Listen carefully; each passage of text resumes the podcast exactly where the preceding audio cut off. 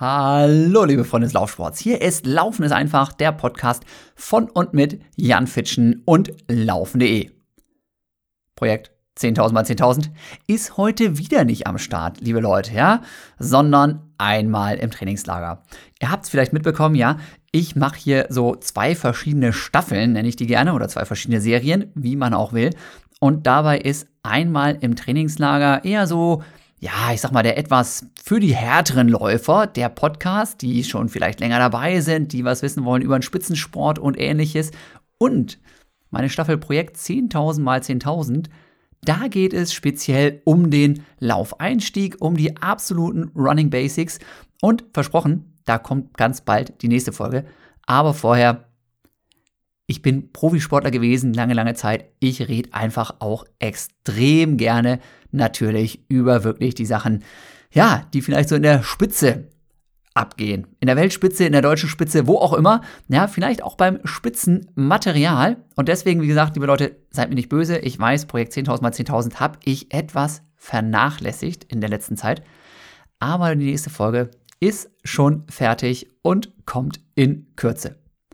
Heute aber nochmal Runners Nerd Talk. Und zwar solo heute. Ich bin wieder ganz alleine, diesmal im Keller hier und nehme noch schnell die nächste Folge für euch auf. Ja, und warum bin ich ganz alleine im Keller? Weil ich so viel zu erzählen habe heute, ja. Ich bin einen Halbmarathon gelaufen. Ich bin einen Halbmarathon gelaufen und habe dabei zum allerersten Mal so richtig getestet. Tja, was es denn eigentlich mit diesen Carbon-Schuhen auf sich hat. Jetzt werden viele von euch sagen, Carbonschule, Schuhe, Carbonschule, ja, Carbonschuhe ist jetzt auch nicht mehr so der allerneueste Hit, ja.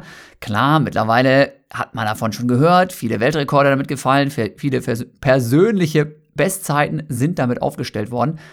Das ist auch in Ordnung, ich weiß, ja, ich bin spät dran. Aber man kann über vieles berichten, was man irgendwo gehört oder gelesen hat.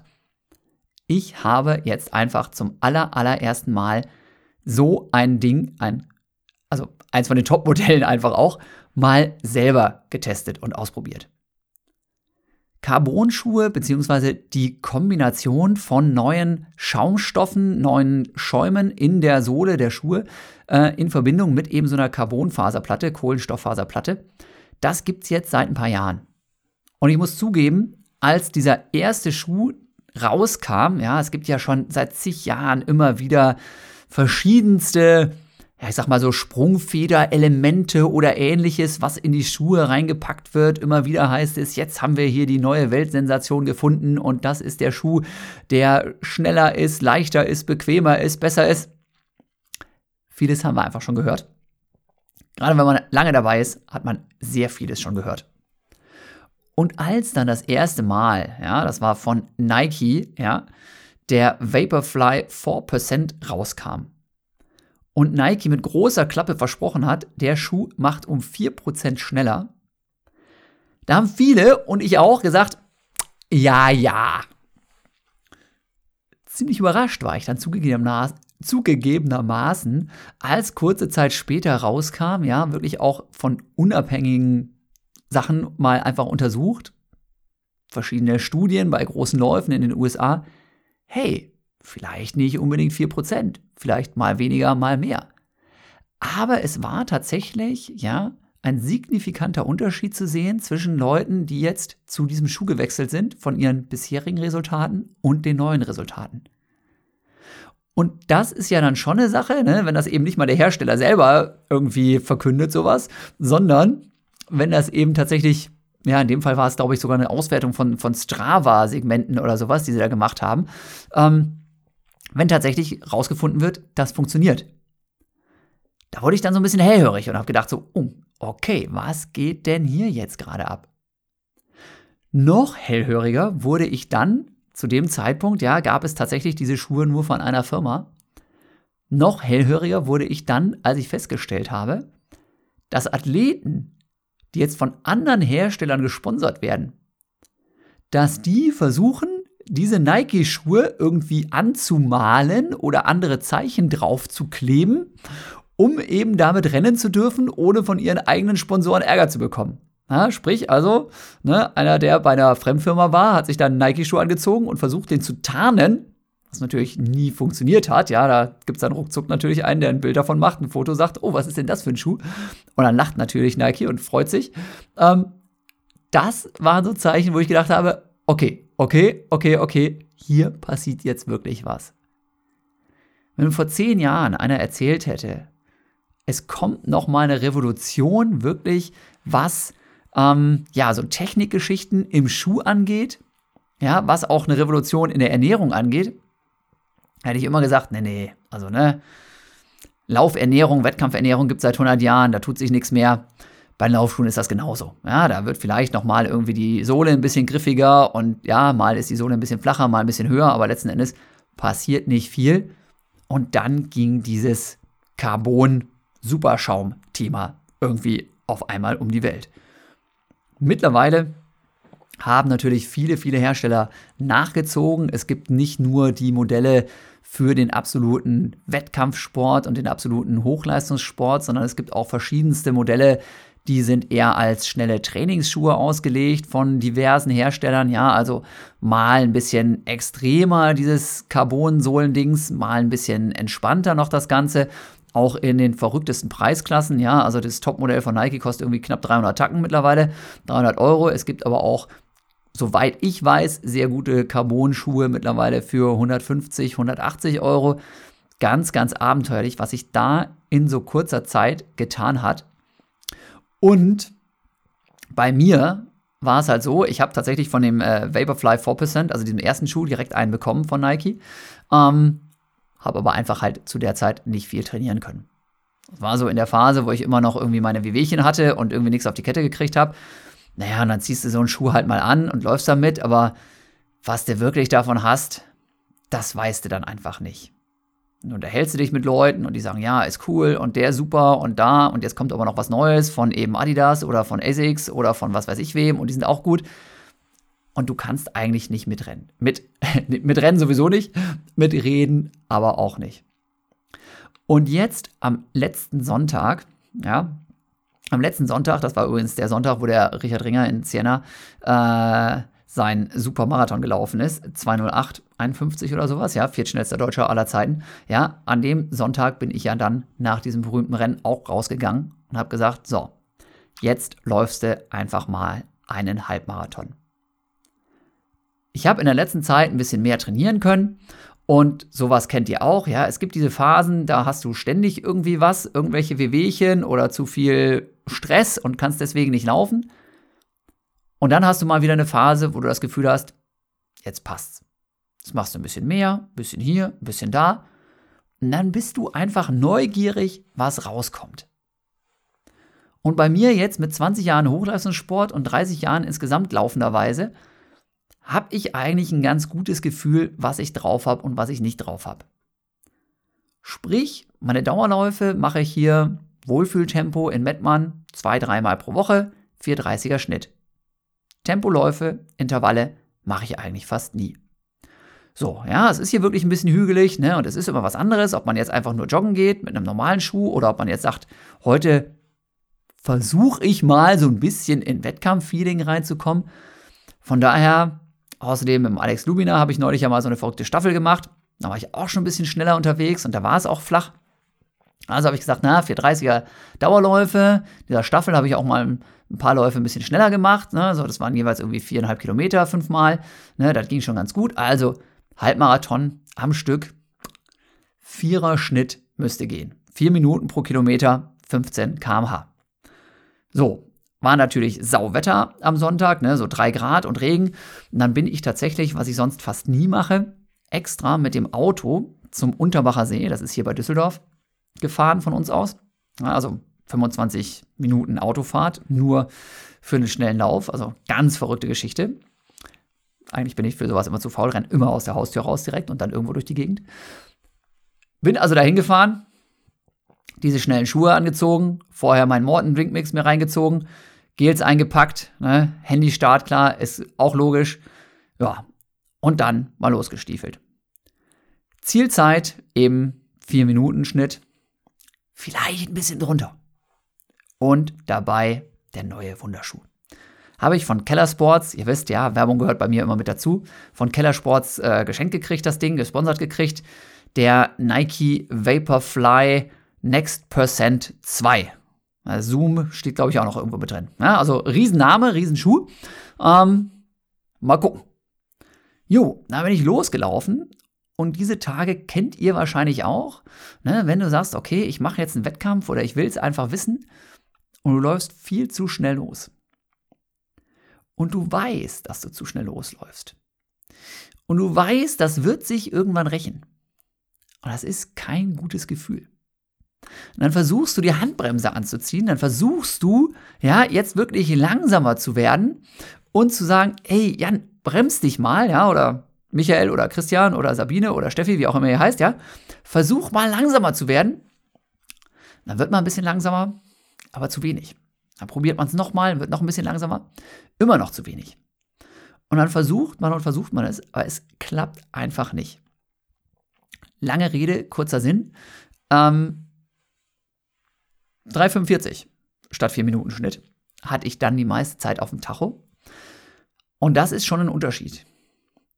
Und da wurde mir so ein bisschen Angst und Bange, ne? denn klar, ja, ich muss mir eigentlich nicht mehr so richtig viel beweisen, aber ich will es halt manchmal trotzdem. Und deswegen, es war nichts zu machen. Ich habe es nicht hingekriegt, mal auf einen 3,55er 4-Minuten-Schnitt zu gehen. Und naja, wenn du dann erstmal 10, 10 Kilometer geschafft hast ne, vom Halbmarathon, ähm, dann sagst du ja auch nicht, jetzt noch bremsen. Sondern dann heißt, heißt es, ganz egal was, jetzt durchziehen. Ja, das habe ich dann gemacht, ne? Und dann ähm, habe ich gemerkt, das geht auch irgendwie, ne? Es wurde zwar irgendwie der, der, Schritt dann kürzer. Ja, das kennt ihr, das kennt ihr auch alles. Ihr, ihr kennt meine ganzen Geschichten, kennt ihr alles. Das habt ihr alles selber schon mal mitgemacht, ja?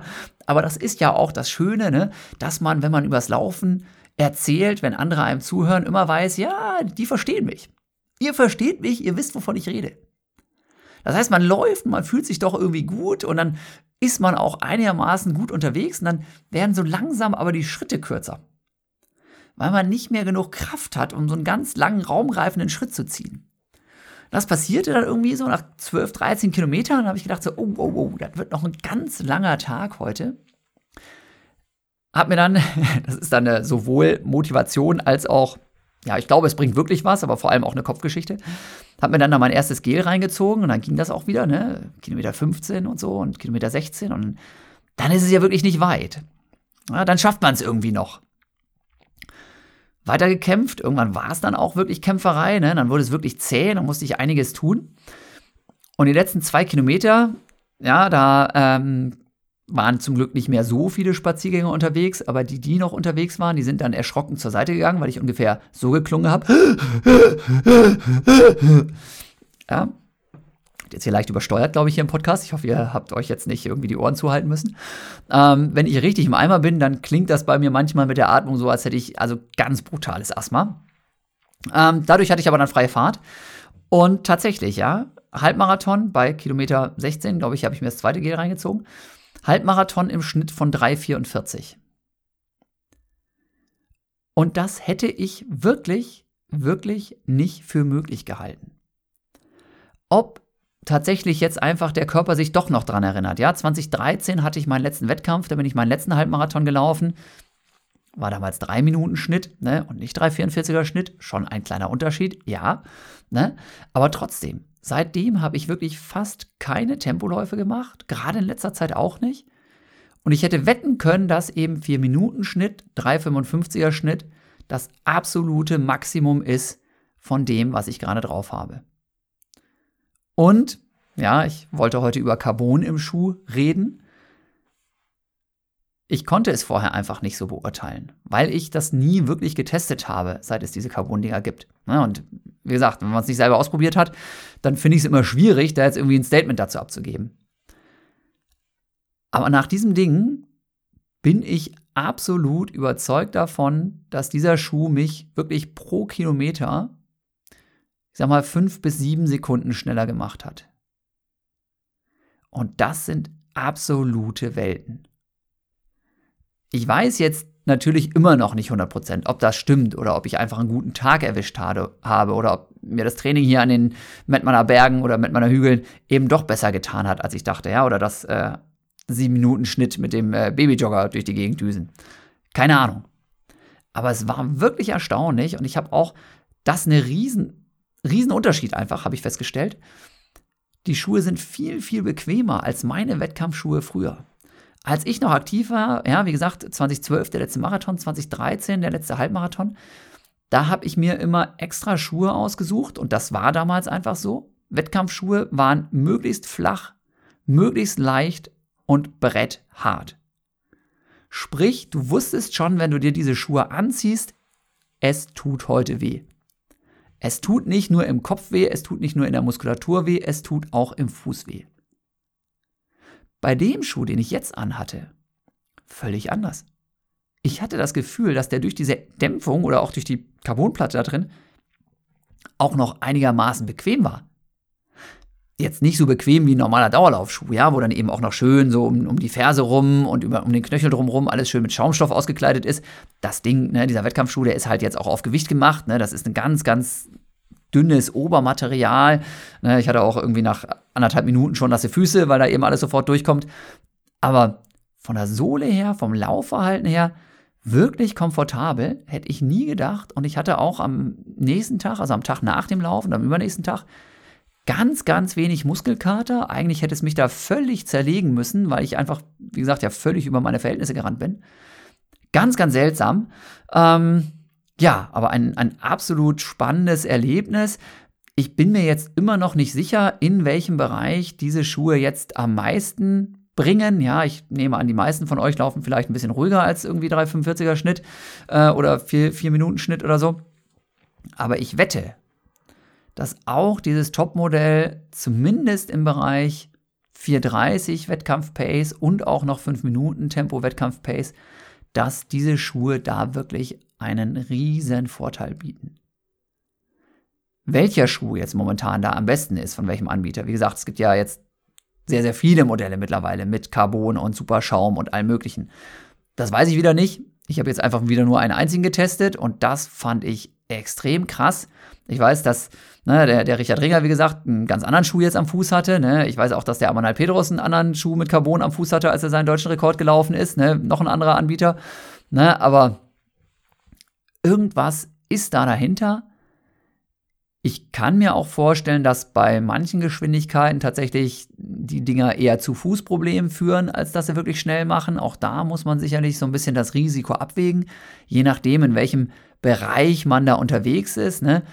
Aber absolut faszinierend für mich, dass tatsächlich ähm, ja durch das Material mittlerweile auch im Laufsport solche Unterschiede gemacht werden. Ja, bis, wie gesagt, vor diesen Carbontretern war es ja so, beim Tennis brauchst du gutes Material. In der Formel 1 eine Katastrophe, was da an Technik drinsteckt. Ja, beim Skifahren, ne? wenn du irgendwie verwachst hast, dann kannst du nichts machen. Was die für einen riesen Aufwand machen mit ihrem Material und eben vor allem mit dem Wachsen, die Skilangläufer, ja. Irre. Rennradfahren, ja, wenn die Leute da 20.000 Euro für ein Rennrad ausgeben. Wahnsinn. Laufen war bis vor ein paar Jahren noch so die letzte Bastion, wo die Technik vergleichsweise wenig ausgemacht hat. Und das hat sich jetzt wirklich ganz, ganz entscheidend verändert. Das Material, besonders natürlich die Schuhe, aber eben auch ne, die Wettkampfernährung hat nochmal eine unglaubliche Entwicklung gemacht. Ähm, verrückt, wirklich verrückt. Ob man das jetzt gut findet oder nicht, ne? Keine Ahnung. Ja, also mein Kumpel Alex Lubina, der hat auch direkt gesagt, hier, ne, Fitschen, ne, geht jetzt hier mit Techno-Doping an den Start, ne? Braucht also die schnellen Schuhe, damit er noch schnell was auf die Kette kriegt. Da hat er auch ein Stück weit recht, ne? Also natürlich hilft es viel, viel mehr, gerade in meinem Bereich, einfach mal das Training zu optimieren. Ja, mal sich ein bisschen vernünftiger ernähren, weniger Schokolade futtern, ja, und mal ein paar vernünftige Tempoläufe machen. In meinem Fall war das wirklich die absolut Faulpelzlösung. Kein Bock gehabt, zu faul gewesen, nicht vernünftig trainiert und dann aber trotzdem schnell laufen wollen, also einfach den Wunderschuh anziehen. Katastrophe. Ja, kann man natürlich eigentlich nicht bringen. Aber es war doch sehr viel Spaß gemacht, muss ich sagen. Von daher, Alex, tja, schade. ja, also äh, wirklich, wirklich, äh, ihr merkt das, ich bin irgendwie noch so ganz aus dem Häuschen wegen diesem Thema. Ähm, ganz abgefahren, hätte jetzt auch nicht gedacht, dass ich irgendwie da eine halbe Stunde über sowas philosophieren kann hier. Ähm, ob das Sinn macht, wie gesagt, für euch, ob das keinen Sinn macht, muss jeder selbst entscheiden. Eine Sache, die man auch nicht vergessen sollte, ist, dass diese, gerade diese ganz teuren Schuhe auch nicht wirklich auf Haltbarkeit gemacht sind, ne, sondern die sind dann auch irgendwie nach, ja, ich weiß gar nicht genau, was da angesagt war, aber ich glaube 100, 100 Meilen oder sowas, 160 Kilometer sind die angeblich dann auch schon wieder durch.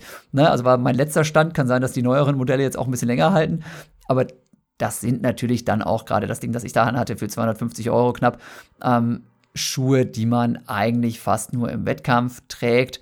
Und äh, dann, ja, sind die natürlich auch nicht ganz so schnell durch, ne? muss man auch immer sagen. Aber es ist verrückt, was, was, wie gesagt, technisch möglich ist. Es ist verrückt auch, was für Preise aufgerufen werden mittlerweile für solches Material.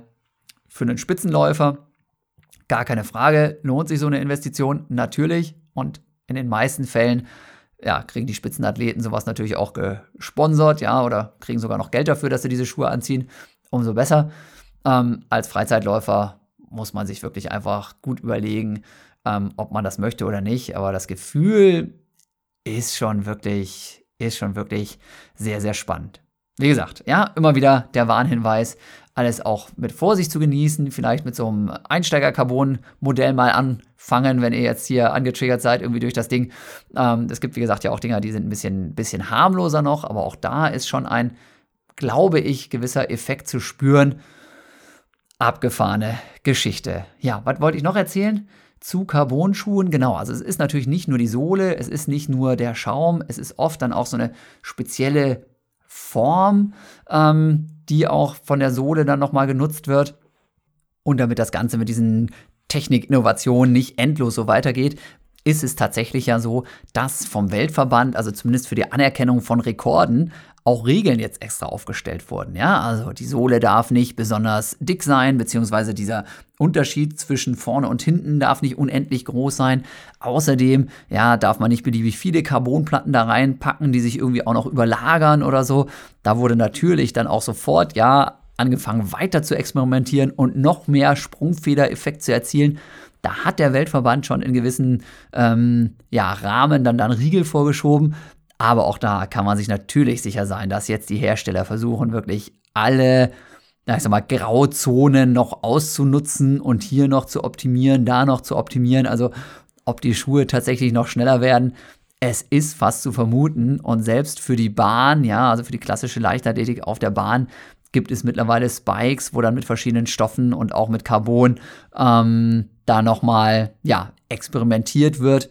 Die sind schon im Einsatz, die Teile also von daher, wahrscheinlich können wir uns auch bei den klassischen Bahnleichtathletik-Laufwettbewerben auf einige neue Rekorde einstellen. Und auf der Straße, ja, wie gesagt, es ist ja wirklich faszinierend. Ne? Ich möchte beim besten Willen wirklich von keinem irgendwie, der jetzt mit diesen Carbon-Schuhen läuft, die, die Leistung kleinreden, ganz bestimmt nicht.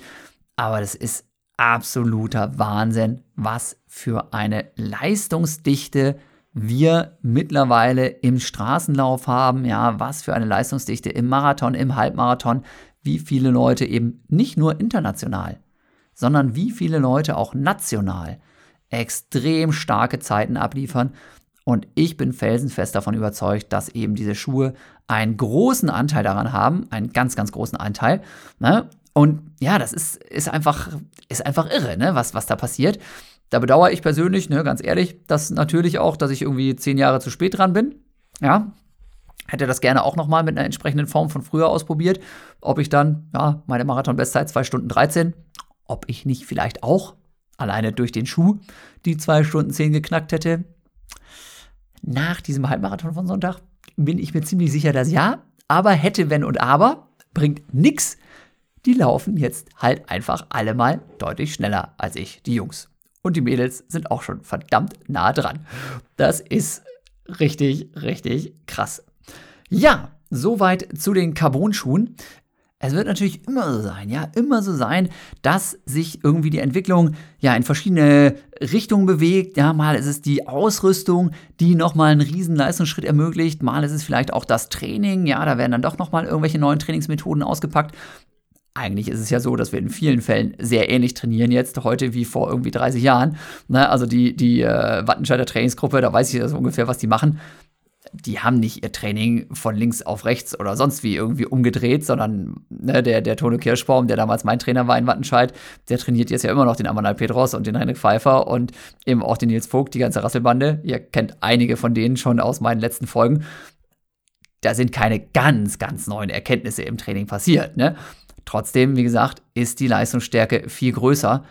Ein weiterer Grund dafür, dass gerade auf der Straße momentan so viel los ist, ist allerdings auch, das muss man zugeben, dass, und dieser Trend hat sich zum Beispiel in Kenia schon sehr viel länger abgezeichnet, ja, momentan ist bei uns eben auch der Trend, dass viele Athleten, viele Läuferinnen und Läufer in der Spitze, die vielleicht vor zehn Jahren noch gesagt hätten, oh, hier Bahnleichtathletik, probiere ich noch eine Weile, Ganz viele von denen sind jetzt schon relativ früh auch zum Straßenlauf, zumindest mal zum Schnuppern gewechselt, ne? weil eben unter anderem, ja, da in vielen Fällen doch, sage ich mal, das Feedback deutlich positiver ist. Das war bei mir tatsächlich schon, als ich irgendwie mit 14 so die ersten Wettkämpfe gemacht habe beim Osnabrücker Turnerbund. Da war das schon so, dass einer von unseren Trainingskollegen, ne, der Merten Fenn Jakob, der hat viel lieber eigentlich die ganzen Volksläufe rund um Osnabrück abgegrast.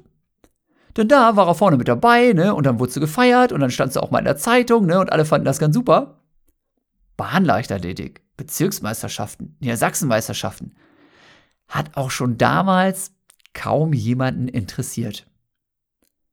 Und das setzt sich natürlich fort, ja, dadurch, dass natürlich gerade die Freizeitsportler alle eben nicht im Stadion irgendwelche Wettkämpfe machen, sondern, ja, genauso wie ihr und wie ich jetzt auch, ja, wir machen hier beim Mettmanner Bachlauf mit oder beim, keine Ahnung, ASV Winterlauf oder so. Ja, die ganzen Volksläufe, die es überall gibt. Da sind die Leute am Start, da sind die Menschenmassen am Start. Und wenn du da vorne mitmischt, das kriegen mehr Leute mit. Da gibt es mehr Anerkennung als jetzt, wie gesagt, im Stadion. Kannst ja deutscher Meister werden mittlerweile über 10.000 Meter und das sehen vielleicht 50 Leute im Stadion. Auch vor Corona war das schon so, ja. Das ist nicht nur, weil jetzt das Stadion gesperrt ist. Und wenn du aber, wie gesagt, den Silvesterlauf gewinnst, irgendwo, dann sehen es halt ein paar tausend Leute. Und so ist das eben auch, ne? wenn du irgendwo damit angibst, dass du einen Marathon richtig schnell gelaufen bist, sei es mal in 2 Stunden 15 oder vielleicht sogar in 2 Stunden 10. Das ist was anderes als, ja, ich bin 28 Minuten im Stadion gelaufen, denn damit kann kaum jemand was anfangen. Ja, also das auf jeden Fall auch ein Grund neben der neuen Technik, neben der neuen Ausrüstung, warum eben aus meiner Sicht momentan im Straßenlauf in der Spitze unglaublich viel sich tut und unglaublich viele neue Leistungsexplosionen zu sehen sind. Und ich bin super, super gespannt, wohin das Ganze noch führt. An der Stelle an der Stelle, liebe Zuhörerinnen, liebe Zuhörer, ganz krasser Cut. Ist euch das aufgefallen? Ist euch das aufgefallen, dass ich in letzter Zeit extrem viel wieder mal über Kenia rede? Mit verschiedensten Athleten, die da gerade im Trainingslager sind, ja, aber auch immer mal wieder selber. Immer mal wieder selber fängt der Fitschen an, ja, irgendwelche Sachen übers Höhentraining zu erzählen, über Elliot Kipchoge oder sonst wen zu philosophieren. Und so ist es heute auch. Heute habe ich nämlich meinen Podcast so genial vorbereitet, dass ich gesagt habe, quatsch erstmal, worauf du Bock hast. Das mit den Schuhen, das hat mich einfach so tief bewegt, das musste ich mir jetzt mal von der Seele reden, ja, und es freut mich, dass ihr mir dabei zugehört habt. Ja, aber ich habe schon befürchtet, eine Stunde, ja, was ja immer so meine Zielstellung ist, ja, ich will ja, dass ihr hier wirklich auch bei einem guten langen Dauerlauf ja, unterhalten werdet von mir. Eine Stunde jetzt über einen einzigen Halbmarathon, den ich halt mal da irgendwie in Matsch gesetzt habe, zu reden, das ist dann auch wieder ein bisschen hart. Und deswegen habe ich mir extra für euch, extra für euch, habe ich mir nochmal hier mein Kenia-Buch an den Rand gelegt und habe mir überlegt, ja, ich kann euch doch noch mal was aus meinem Buch vorlesen. Beziehungsweise natürlich, ich lese ja nicht immer nur vor, sondern das Ganze noch entsprechend ergänzen. Und das mache ich jetzt, ja, an der Stelle sei verwiesen auch, ne, denn ich fange jetzt direkt bei Kilometer 3 an. Kilometer 3 aus Wunderläuferland Kenia, ne, in meinem Kenia-Buch. Und an der Stelle sei deswegen verwiesen auch nochmal auf Folge 40 aus diesem Podcast laufen ist einfach. Denn in Folge 40 findet ihr das Warm-up, Kilometer 1 und Kilometer 2. Und heute geht es jetzt an dieser Stelle weiter mit Kilometer 3. Na, also von der knallharten Realität der Carbon-Schuhe und des Morton Drinkmix Skills und so weiter wandern wir jetzt nach Iten, Home of Champions, ja, zu Kilometer 3 meines Buches Staub und Matsch. Ich hoffe, ihr habt da Bock drauf. Ich freue mich auf jeden Fall über, über dieses Ding. Kilometer 3, Wunderläuferland Kenia, Jan Fitschen, Staub und Matsch. Schon am Tag der Anreise nach Kenia habe ich mich darüber gefreut, dass hier vieles anders ist, als ich es mir vorgestellt habe. Andere Erwartungen und äh, zugegebenermaßen auch Vorurteile haben sich wiederum knallhart bestätigt. Der Staub zum Beispiel. Ah, ja, der Staub. Kenia war und ist für mich schon immer ein Land des roten Staubes gewesen, so in der Vorstellung. Sandpisten, Schotterpisten, soweit das Auge reicht. Davon haben, wie gesagt, dieses Kenia-Buch spielt ja dabei, ne, dass ich eben in Kenia bin mit einem Kumpel zusammen ne, und wir einfach da trainieren und gucken, was die so machen. Ne. Und von diesem Staub haben mein Trainingspartner Ruben und ich schon bei den ersten beiden Läufen reichlich gesehen. Der rote kenianische Sand bleibt nicht nur als Erinnerung im Kopf hängen, sondern auch in den Laufklamotten. Sogar nach der Rückkehr ja, nach Deutschland, schon viel, viel später, da färben die Sportklamotten das Wasser beim Waschen immer noch rot. Der rote Sand kriecht überall hin. In die Haare, die Shirts und ganz besonders natürlich in die Socken.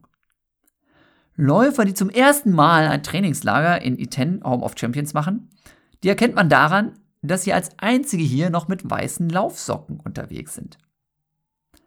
Der erfahrene Besucher Kenias begeht diesen Fehler sicherlich nicht.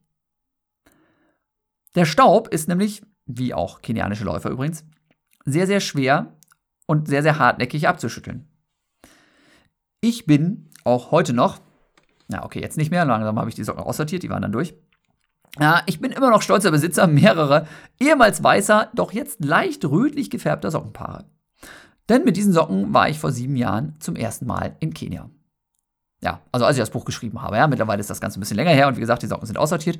Aber diese rote Farbe hat sehr, sehr lange gehalten. Und wie gesagt, Leute, die sich auskennen, die fahren mit schwarzen Laufsocken nach Kenia. Nur Anfänger machen das mit weißen Laufsocken, denn die kriegen sie nie wieder sauber. Der rote Sand Kenias bringt neue Herausforderungen mit sich. Wer sich nämlich hier, und das ist echt total abgefahren, wer sich hier in Kenia nach dem Training ähnlich flott wie zu Hause duscht, kann sich sicher sein, dass an den Knöcheln noch immer größere Staubreste haften. Denn nicht nur im Stoff, sondern auch auf der Haut ist der Staub sehr hartnäckig. Ein völlig neues Duschgefühl. Nur abbrausen reicht nicht. Schrubben ist angesagt. Ist tatsächlich so, ja, also auch bei diesen Laufcamps, die wir machen, das gibt immer großes Gelächter. Du duscht und denkst, du bist sauber und dann hast du da dein weißes Hotelhandtuch, trocknest dich damit ab und nachher ist dieses Handtuch halt rot, weil einfach doch überall noch Staub geklebt hat, den du einfach ja, übersehen hast. Ne? Also Füße, Knöchel, überall. Und das ist so lustig. Das kennt man von zu Hause so gar nicht. Ne? Aber da nach dem Duschen mit einem weißen Handtuch sich abzutrocknen, jedes Mal wieder eine Überraschung. Ganz besonders dann auch, nach dem Training zieht sich über meine, Schneidezei meine Schneidezähne schon mal ab und zu eine rötliche Linie. Beim, beim Atmen sauge ich als Läufer nämlich auch diesen Staub ein und der bleibt auch auf den Zähnen gerne kleben. Ja, also bei mir ist es zum Beispiel so, ich kann eben nicht durch die Nase atmen, ne, wie das immer mal wieder empfohlen wird. Kommt nicht genug Luft rein und deswegen denke ich auch immer, wenn diese Empfehlung kommt, atme durch die Nase, weil es gesünder und filtert und bla bla bla, kriege ich jedes Mal die Oberkrise, weil ich denke, wenn ich durch die Nase atmen würde, würde ich einfach ohnmächtig werden, weil ich zu wenig Luft kriege. Ne? Deswegen atme ich zum Großteil durch den Mund. Und dann ist es halt so, dass meine Lippe, ne, die Oberlippe, einfach nur die Schneidezähne so zur Hälfte bedeckt. Und wenn ich dann durch Kenia renne, dann habe ich eben auf der unteren Hälfte, die eben quasi frei liegt, da habe ich dann wirklich so eine rote Staubschicht und oben sind die Zähne schön sauber. Also, klingt jetzt ein bisschen komisch und ähm, ja, ist aber so. Ne? Und äh, wir machen ja hier Real Talk ne, und nichts irgendwie schön gefärbtes. Guckt es euch mal an, wenn ihr oder redet mal mit Leuten, die vielleicht mal da waren. Die werden euch das bestätigen. Ein weiteres Beispiel für bestätigte Erwartungen. Ja, diesen Staub, wie gesagt, hatte ich ja vermutet schon, dass das so sein würde. Ein weiteres Beispiel für eine bestätigte Erwartung sind die Lehmhütten. Für uns, die wir jetzt zum ersten Mal in Kenia sind, ist es unglaublich, dass es tatsächlich noch jede Menge Menschen auf der Welt gibt, die sich ihr Dach über dem Kopf aus Ästen und Erde selber bauen. Das ist in unseren Augen so unglaublich, dass wir zunächst kaum glauben können, was wir da sehen. Wir stehen aus dem, gucken aus dem Auto und sehen Strohhütten, Lehmhütten. Und bei den Dauerläufen stellen wir fest, dass das in den ländlichen Regionen Kenias tatsächlich ganz normal ist. Ja?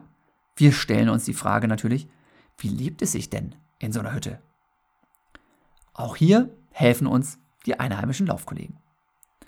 Wir werden eingeladen und sie wollen uns ihr Heim zeigen. Sie wohnen tatsächlich in Lehmhütten, die auf einem Hof stehen. Die ganze Familie lebt in einer Hütte in einem Raum. Die Betten stehen an den Wänden und sehen ebenfalls deutlich anders aus als bei uns. Nicht jedes Familienmitglied hat ein eigenes Bett, in der Mitte des Raums befindet sich die Kochstelle und die Toilette ist ein kleines Nebengebäude mit Loch im Boden. Zum Glück übrigens weit genug abseits. Hühner und eine Kuh laufen frei umher und rund um den kleinen Hof liegen Maisfelder der Familie. Auch etwas Obst und Gemüse wird angebaut. Und die Hütte selbst ist aber dennoch am spannendsten. Dass die Lehmkonstruktion hält, verwundert uns. Was für ein hervorragendes Baumaterial hier aber eigentlich zum Einsatz kommt, das lernen wir etwas später erneut auf die harte Tour. Also, ne, bevor ich damit weitermache, wie gesagt, das Ganze ist schon ein bisschen länger her hier, ne, dass ich da das erste Mal im Trainingslager war. Das war 2007. Mittlerweile ist es so, dass diese Lehmhütten tatsächlich immer noch viel zu sehen sind. Meistens steht daneben aber dann auch aus Steinen ein, sag ich mal, ein hausähnliches Gebäude, auch ja, für unsere Verhältnisse vielleicht nicht wirklich ein Haus, sondern auch immer noch eher eine, eine Hütte, aber dann vielleicht mit Wellblech drauf oder ähnlichem, sodass also selbst auf den Gehöften da im ländlichen Teil Kenias, also in den großen Städten, ja, da sieht es aus wie bei uns. Ne? Klar, wenn du nach Nairobi kommst, da hast du Wolkenkratzer, da hast du alles. Aber dieses E10 Home of Champions ist halt wirklich auf dem, auf dem absoluten Lande. Da gibt es eben diese Lehmhütten noch. Und in den Lehmhütten ist aber mittlerweile in vielen Fällen einfach zum Beispiel das Vieh untergebracht. Und die Familie selber, die hat sich daneben dran irgendwie so ein richtiges kleines Häuschen oder wie gesagt eine, eine Steinhütte zumindest gezimmert. Naja, also das hat sich schon so ein bisschen verändert. Aber ja, wenn man zum Beispiel aus Iten nochmal weiter rauskommt und da unten in dieses Tal fährt, also Iten ist ja auf so einem Hochplateau, 2400 Meter hoch, und man guckt von da aus in das sogenannte Carrio Valley runter. Und da gibt es den sogenannten Lake Kamnarok, also nochmal so einen See wo wir dann ab und zu mal hinfahren, wenn wir da unsere, unsere Lauferlebnisreise machen. Und je näher man zu diesem See kommt, desto mehr sieht man eben auch unten im Tal noch wirklich diese, diese Lehmhütten und so kleine Dörfchen, wo die wirklich in den Dingern noch komplett wohnen. Ne? Also das ist nicht so, ja, nicht so ganz abwegig. Ne? Die Dinger gibt es tatsächlich noch und ähm, jedes Mal steht man dann davor und denkt so, boah, krass. Ne? Also ganz, ganz abgefahren und wirklich ja, ich merke jedes Mal, wenn ich in Kenia war, wieder, wie gut es mir hier zu Hause geht, bei allem Chaos, das hier immer auf uns wartet und wo wir immer ganz viel am Schimpfen sind. Aber ich möchte bei allen meinen Reisen, die ich so gemacht habe, nicht wirklich in vielen anderen Ländern wohnen, muss ich immer wieder sagen. So, aber zurück zum Buch Wunderläuferland Kenia. Am zweiten Tag unseres Trainingslagers, zum Glück erst nach der Hofbesichtigung, regnet es. Ja, auch das gibt's. Regen in Kenia. Fast immer nur zur Regenzeit, so dass ein Trainingslager zum Beispiel auch sehr gut planbar ist. Aber wenn der Regen und die Regenzeit mal früher kommt als eigentlich gedacht, dann wird es verdammt schnell, verdammt unangenehm. Denn in Kenia gibt es, zumindest was ich erlebt habe, keinen normalen Niederschlag, sondern es gießt direkt wie aus Eimern. Und gleichzeitig wird es dann auch noch ziemlich kalt. Die Läuferstars Kenias, die wohnen ja nicht irgendwie unten am Meer, wo es schön gemütlich warm ist oder richtig heiß ist, sondern die kommen alle aus diesen Hochebenen. Und generell, ja, genau wie bei uns auch, je höher, je höher man kommt, desto kühler wird's. Wenn wir bei uns im Sommer 30 Grad haben hier ne, in Mettmann, dann ist in St. Moritz immer noch schön angenehm zum Trainieren, ne, in der Schweiz auf 1,5 oder 1,8. Ist in Kenia genauso. Ja, nur wenn es dann eben regnet noch dazu, dann wird es da oben echt fies. Ja. Also, Iten Kenia. Hier lässt es sich meistens von den Temperaturen hervorragend trainieren. Nur bei Regen wird es mies, richtig mies. Scheint die Sonne in Iten, dann sind die Temperaturen generell im perfekten T-Shirt-Wetterbereich. Wenn du nicht gerade zwischen 11 und 15 Uhr unterwegs bist, ist es auch nicht zu warm zum Laufen. Das hätten wir uns übrigens auch nicht träumen lassen. In Kenia, so hatten wir vorher gedacht, ist es überall brüllend heiß. Und so staunen wir ganz schön, als jetzt mit dem Regen die Kälte kommt und wir im Zimmer vergeblich nach einer Heizung schauen. In unserem Hotelzimmer nix, keine Heizung, null, ist nicht vorgesehen. Deswegen, es hilft nichts, trainiert wird auch bei Regen. Und wie? Das Joggen wird zum Abenteuerlauf. Die zahlreichen Sandpisten unserer Trainingsrunde verwandeln sich in Matschwege und zeigen ein völlig anderes Gesicht. Auf der einen Seite gar nicht so schlecht, denn wenn wir jetzt vom Auto überholt werden, dann müssen wir nicht jedes Mal 10 Minuten die Luft anhalten, um nicht den halben Straßenbelag in der Lunge zu haben. Ihr erinnert euch, der Staub. Wenn es ordentlich regnet, dann staubt es halt zumindest nicht so sehr. Ja? Aber weniger Staub heißt, es gibt ein neues Problem. Überall liegt Matsch. Und was für ein dicker Morast. Dieser Matsch ist eher lehm, rötlich, rutschig und klebt wie verrückt. Wir haben ständig so einen richtig dicken, fetten Klumpen irgendwie am Schuh hängen. Und selbst die schönsten und schnellsten Rennschuhe werden vom Gewicht her zu Wanderstiefeln. Da ist nichts mit locker laufen, da ist einfach Kraft angesagt, Kraft gefragt. Und wer hier oben in Kenia aufwächst, mit diesen Bedingungen, ja, wer ständig auch in der Regenzeit trainiert, der läuft dann zu dieser Zeit, zu der Regenzeit, jedes Mal wie mit Gewichtsmanschetten. Es gibt absolut keine Chance, sich dem zu entziehen. Laufspezifisches Krafttraining auf ganz natürliche Art und Weise. Dieser Matchtag war in unserem Trainingslager übrigens äh, zum Glück die absolute Ausnahme. Und trotz der vielen Kenia-Trainingslager, die ich jetzt so mittlerweile über die Jahre mitgemacht habe, habe ich das wirklich nur vier, fünf Mal überhaupt erlebt, so einen Tag. Und auch in diesem ersten Trainingslager ist es so, nachmittags kommt die Sonne wieder zum Vorschein. Sie lässt ruckzuck die Wege abtrocknen und es wird endlich wieder wärmer.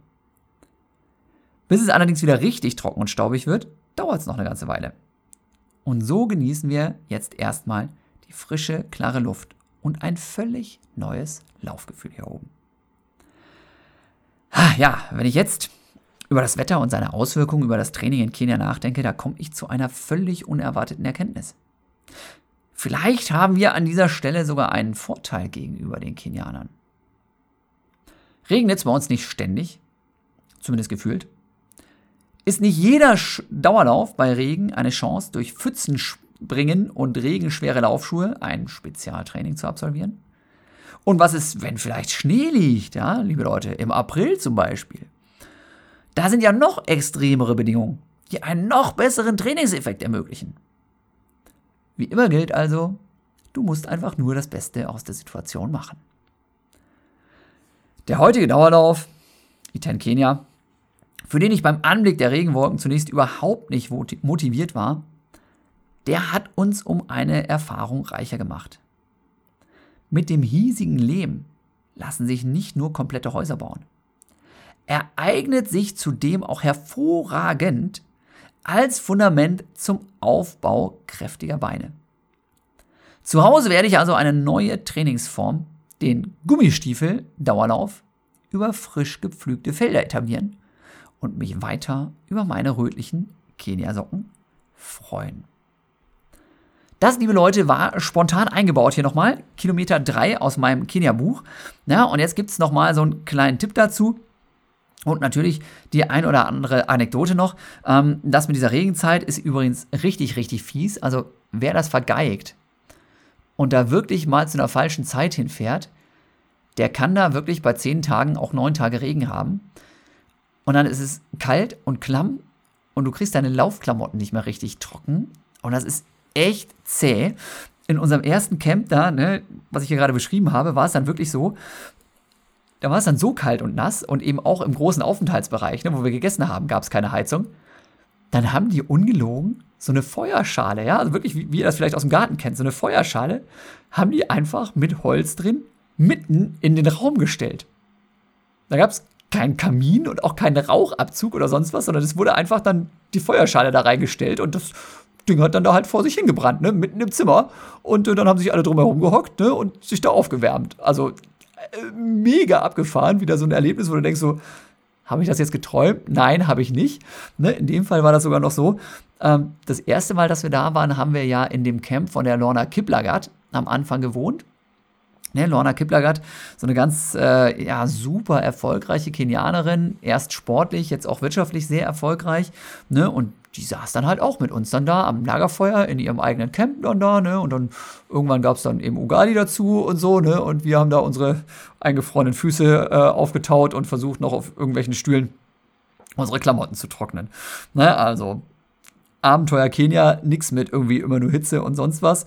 Ähm, und was ich hier gerade erzählt habe mit diesem äh, Gummistiefel-Dauerlauf, ich habe das tatsächlich als Jugendlicher mal probiert.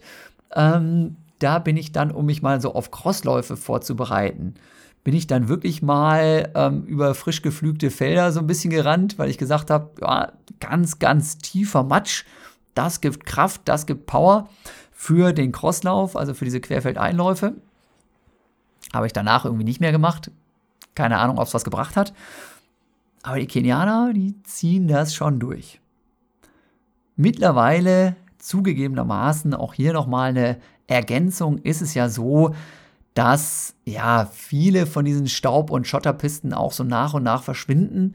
Das heißt, ähm, mit einziehendem Wohlstand da oben in Iten ähm, kommen auch immer mehr geteerte Straßen dazu, sodass man eben auch in der Regenzeit dann halt einfach auf Teer laufen kann, wo man dann eben nicht durch diesen fiesen Lehmmatsch dann da muss. Ähm, es ändert sich halt doch so nach und nach einiges ne, und wird so ein bisschen ja, von dem, was wir zivilisierter nennen würden. Ähm, aber nach wie vor ganz, ganz viele Nebenstrecken und alles immer wieder Staupisten, Lehmpisten und bei Regen dann eben richtig, richtig heftig. Ja, auch Kilometer 3 wird natürlich ergänzt, äh, Kapitel 3 durch verschiedene Infoboxen. Ne, ich habe hier zum Beispiel so ein Klimadiagramm für Eldoret, was ja in der Nähe von Iten, diesem Trainings- Ort liegt. Ne, auch in Eldoret wohnen ganz viele Läufer. Ähm, ne, und da ist eben einfach deutlich zu sehen, ja, beste Reisezeit sind zum Beispiel die Monate November und Dezember. Ne? Da ist eben in der normaler, normalerweise kein Regen. Und am allersichersten ist es, wenn du wirklich gutes Wetter haben willst, wenn du irgendwann so Januar bis April einplanst für Kenia. Ne, der ähm, na, Herbert Steffni. Der Herbert Steffni ist ja auch so eine Lauflegende. Mit dem mache ich dieses Kenia-Laufcamp ja zusammen. Und der hat zwischendurch wirklich auch mal ein Laufcamp da irgendwann im, ich glaube, Juni oder sowas mal gemacht. Und da hatten sie dann tatsächlich irgendwie eine Woche lang nur Regen. Ne? Das äh, muss auch sehr speziell gewesen sein. Ne? Also, wenn ihr mal nach Kenia düsen wollt, wenn es irgendwie geht, plant das für Januar bis April ein. Am besten Februar 2022 mit mir und Herbert Steffni. Temperaturen übrigens tatsächlich, ich gucke hier gerade nochmal nach, ne, in dem Buch ist das so als Skizze irgendwie schöner dargestellt. Ne? Ähm, Temperaturen tatsächlich nachts so ja, oft wirklich zwischen 7 und 10 Grad, ne? egal jetzt wirklich sehr gleichbleibend übers Jahr verteilt, also Durchschnittstemperaturen fast nie irgendwie unter 5, nachts aber auch fast nie über 10. Ne? Und Tagstemperaturen sind dann, ne, also gerade wenn man so Januar, Februar, März irgendwie geht, dann 25 Grad auch schon mal eine so Spitze oder 26, 27 Grad. Aber eben auch normalerweise nicht jetzt irgendwie 30 oder 35 irgendwas Verrücktes, was man vielleicht bei Kenia erwarten würde, ne? sondern schon wirklich Temperaturen, bei denen man eben relativ gut trainieren kann. Ja, also so schaut's aus und dann gibt es noch einen kleinen weiteren Tipp. Krafttraining für Läufer bei Matsch und Schnee. Ja. Wie gesagt, dieses Buch ist ja auch so aufgebaut. Erst geht es so um natürliche Bedingungen, dann geht es eben auch viel nachher um Motivation oder um Training oder Ernährung. Und wir sind immer noch bei den natürlichen Bedingungen hier, Kilometer 3, ganz am Anfang vom Buch. Ne? Krafttraining für Läufer bei Matsch und Schnee. Wie hügeliges Gelände und steinige Wege bieten auch Matsch und Schnee die Möglichkeit zum effektiven Koordinations- und Krafttraining für Füße und Fußgelenke. Ja? Denkt da mal drüber nach. Matsch und Schnee als Krafttraining, als Koordinationstraining. Nicht schlecht. Ja, natürlich ist es immer wichtig, das Trainingstempo den Gegebenheiten anzupassen, um Verletzungen zum Beispiel durch Umknicken und Stürze zu vermeiden. Aber trotzdem wäre es ein Fehler zu glauben, nur bei schönem Wetter ließe es sich gut trainieren. Ja, auch wenn man sich natürlich bei gutem Wetter meist schneller und besser fühlt. Bei widrigen Bedingungen entwickelst du einfach andere wichtige Fähigkeiten, wie zum Beispiel den Gleichgewichtssinn. Und wenn dir das bewusst ist, dann wirst du dich auch bei schlechtem Wetter leichter zum Training überwinden können. Nicht zuletzt sind die Widrigkeiten ja auch ein mentales Training. Verwende daher verschneite Felder zum Koordinationstraining, den matschigen Waldweg als Stabi-Einheit und tiefen Schnee zum Cardiotraining. Mach es, ja, mach es wie die Kenianer und nutze die natürlichen Gegebenheiten deiner Heimat für deine persönliche sportliche Entwicklung. Ja, liebe Leute, das war's. Heute Carbon und Kenia. Jan Fitschen, der Podcast, ja, einmal im Trainingslager. Ich habe wieder quasi ganz, ganz viele aus dem Trainingslager auch vorgelesen und erzählt, deswegen gibt es keine große Anekdote dazu, beziehungsweise waren ja schon ein paar Anekdoten. Ne? Also Lagerfeuer mitten im Raum, im, im Speisesaal zum Beispiel, eine schöne Anekdote. Ähm, Im Carrier View Hotel, wo wir mittlerweile hinfahren, da ist es ein bisschen komfortabler. Die haben wirklich einen riesen Kamin da drin stehen, ne, im, äh, im, im Hotelbereich, im äh, Speiseraumbereich. Das ist sehr, sehr gemütlich. Auch wenn es nicht rattenkalt sein sollte, kann man den gerne mal anmachen, diesen Kamin, und da ein Getränk zu sich nehmen im Feuerschein. Und ähm, ja, so sieht's aus mit Carbon und Kenia heute. Liebe Leute, vielen Dank, dass ihr reingehört habt. Gerne weiterempfehlen, ja. Erzählt euren Freunden von diesem Podcast. Äh, macht irgendwie, keine Ahnung, eine schöne Instagram-Story dazu. Schreibt was in eure Facebook-Lieblingsgruppe. Ja, heute habe ich meine 10 Kilometer Dauerlauf, meinen 15 Kilometer Dauerlauf, meinen 18 Kilometer Dauerlauf mit Jan Fitschen auf dem Ohr gehabt. Und der hat mich unterhalten und viele Geschichten erzählt. Und ob ich mir jetzt einen Carbon-Schuh kaufen soll oder nicht, weiß ich immer noch nicht. Ne? Aber ähm, zumindest habe ich mal wieder was darüber erzählt und äh, gehört und bin hoffentlich gut unterhalten geworden vom äh, Fitschen und seinem Podcast. Jo, und das war's. Wie gesagt, versprochen, versprochen. Bald kommt wieder eine Folge von Projekt 10.000 mal 10.000, auch dem Laufeinsteiger-Podcast hier mit dazu. Die veröffentliche auch veröffentliche die veröffentliche ich auch gerne mal einfach als Bonus unter der Woche. Ansonsten, ich habe einen sehr coolen Gast. Ich hoffe, das klappt für die nächste Woche, den ihr dann am kommenden Samstag zu hören bekommt. Vielleicht wird sogar wieder eine Doppelfolge mit einem sehr schnellen Läufer und einer sehr, sehr schnellen Läuferin. Ihr dürft gespannt sein. Ich freue mich, wenn ihr wieder einschaltet und sage bis dahin, macht es gut, schöne Laufkilometer und genießt es, wenn es vielleicht auch im Mai nochmal schneit. Bis dann, euer Jan. Ciao.